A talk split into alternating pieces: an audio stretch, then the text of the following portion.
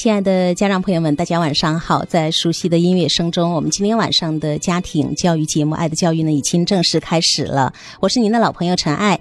那在我们今天节目当中呢，还有一位嘉宾，也是我们熟悉的心理咨询师乔老师。那其实今天呢，乔老师特别想从家庭系统这个角度来解决，或者是来聊一聊大家遇到的那些困惑。为家长的描述，妈妈说，呃，孩子呢十三岁。平时的学习状态都很好，课后作业啊，平时练习啊，平时的考试都很不错。但是，一遇到正式考试就考得很不理想，一次两次还可以。会跟他说没有关系啊，你没有发挥好啊。但是次数多了以后呢，孩子就越来越受打击，越来越失落，越来越没有信心，都不知道怎么去调整他，能够让孩子重新找到信心。我跟老师也沟通了，老师对呃对孩子的考试也很吃惊，说根据他平时的表现，根本不是这样的成绩。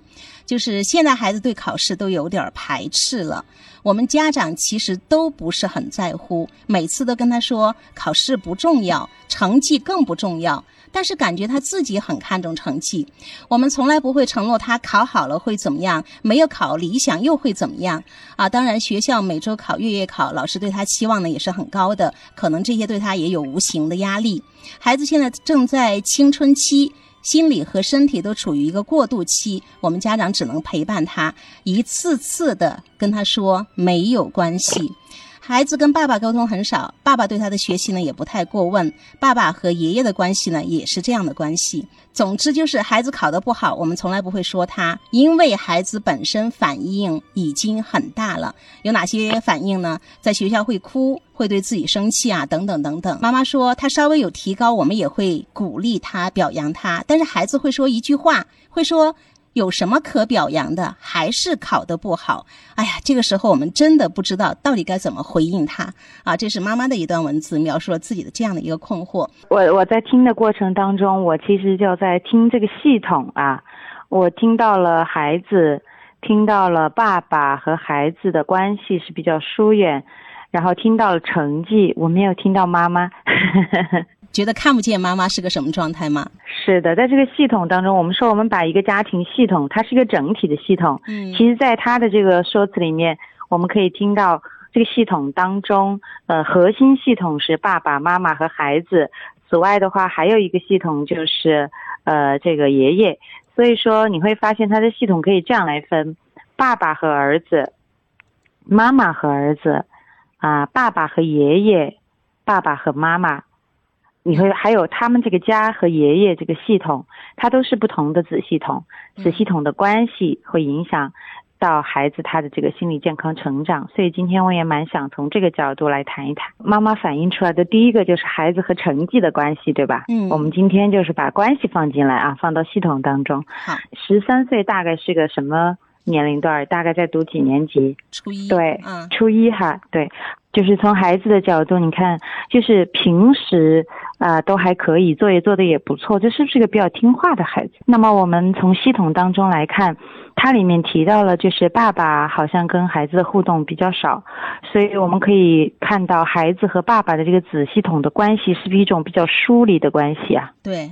那么这种疏离的关系，我们可以想象一下，就爸爸和孩子是比较疏离的，同时爸爸和他的爸爸也是比较疏离的。对，疏离型的父亲，他有一个特点，就是说，首先他第一个他会比较孤独，所以他婚姻妻子对他来说，呃，就是他要对抗孤独的一个非常重要的。呃，一个原因，他之所以会选择结婚，但是呢，他又需要别人跟他保持一定的距离。可以，我们想象一下，这个爸爸和妈妈之间的关系当中，我们一般来讲，我们说家庭系统里经常会出现追逃模式，就是一个人在逃，一个人在追，他就像旋转木马当中的两匹马一样，你坐在旋转木马的这匹马上，他坐在那匹马上，大家都在转，但是总是追不上。所以，一个疏离型的爸爸的话，他的妈妈就有可能是带有一定的纠缠型的。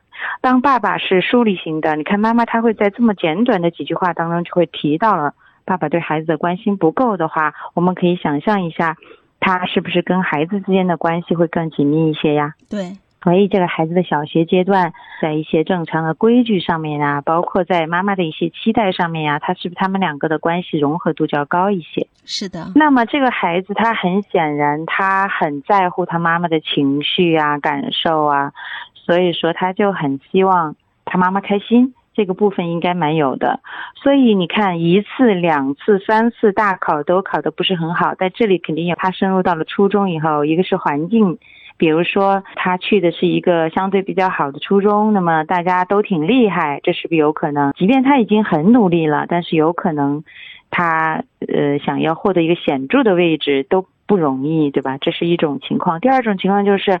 他平时作业做的比较好，嗯，小考考的比较好，就说明他是这种小学的这种学习方法，他还是掌握的比较好，就是他的损失性的记忆、短期记忆还是不错的，但是他的那种呃整合性和综合思考的这个能力可能就偏不足，这是不是有这种可能性的？这就说明他们这个系统需要去应对进入初中了以后，他这个系统需要升级了，就相当于我们的手机，它。隔一段时间之后，它需要系统升级，以便于他要去就是完成新的操作。就是妈妈可能在小学带孩子，她比较细致嘛，然后该养成什么习惯，比方说卷子啊，我们错题本啊，是不是帮孩子都规范的挺好？但是在初中可能这些只是一个基础了。就是你说妈妈陪伴的这个方式，包括孩子在这个初中学业上面都需要有提升。非常好，这是在学习方法上。同时，他这个系统还有一个需要升级的，可能容易被忽视的地方，就是小的时候，小朋友他的那个自我情感那个部分，只要妈妈你包裹他，无条件的，就是把他的这个照顾的很好，他是不是就觉得可以了？但是进入青春期之后，他进入一个新环境，有可能他在适应新环境当中，他有呃归属感的缺乏。你比如说，像他家里面，比如说他和爸爸的关系就会有一些疏离的话，那么他在处理和男性老师啊，或者说是在处理人际当中啊，他就有可能他会存在他的一些。没有那么得心应手的地方，所以他很需要关注他情感这一部分。所以妈妈没接住。其实为什么我说没有接住呢？你看，当孩子受打击、越失落、越没有信心的时候，为什么会越来越、越来越？妈妈用了三个“越来越”，对，就是因为妈妈每次都跟他说的是没关系，都不重要。其实，在这个过程当中，就已经否定了孩子的很多感受。那么你否定我了，我其实没有办法把我遇到的很多受挫。跟你好好的说一说，我的那个情绪会流淌出来，我觉得这儿是有一个阻碍的。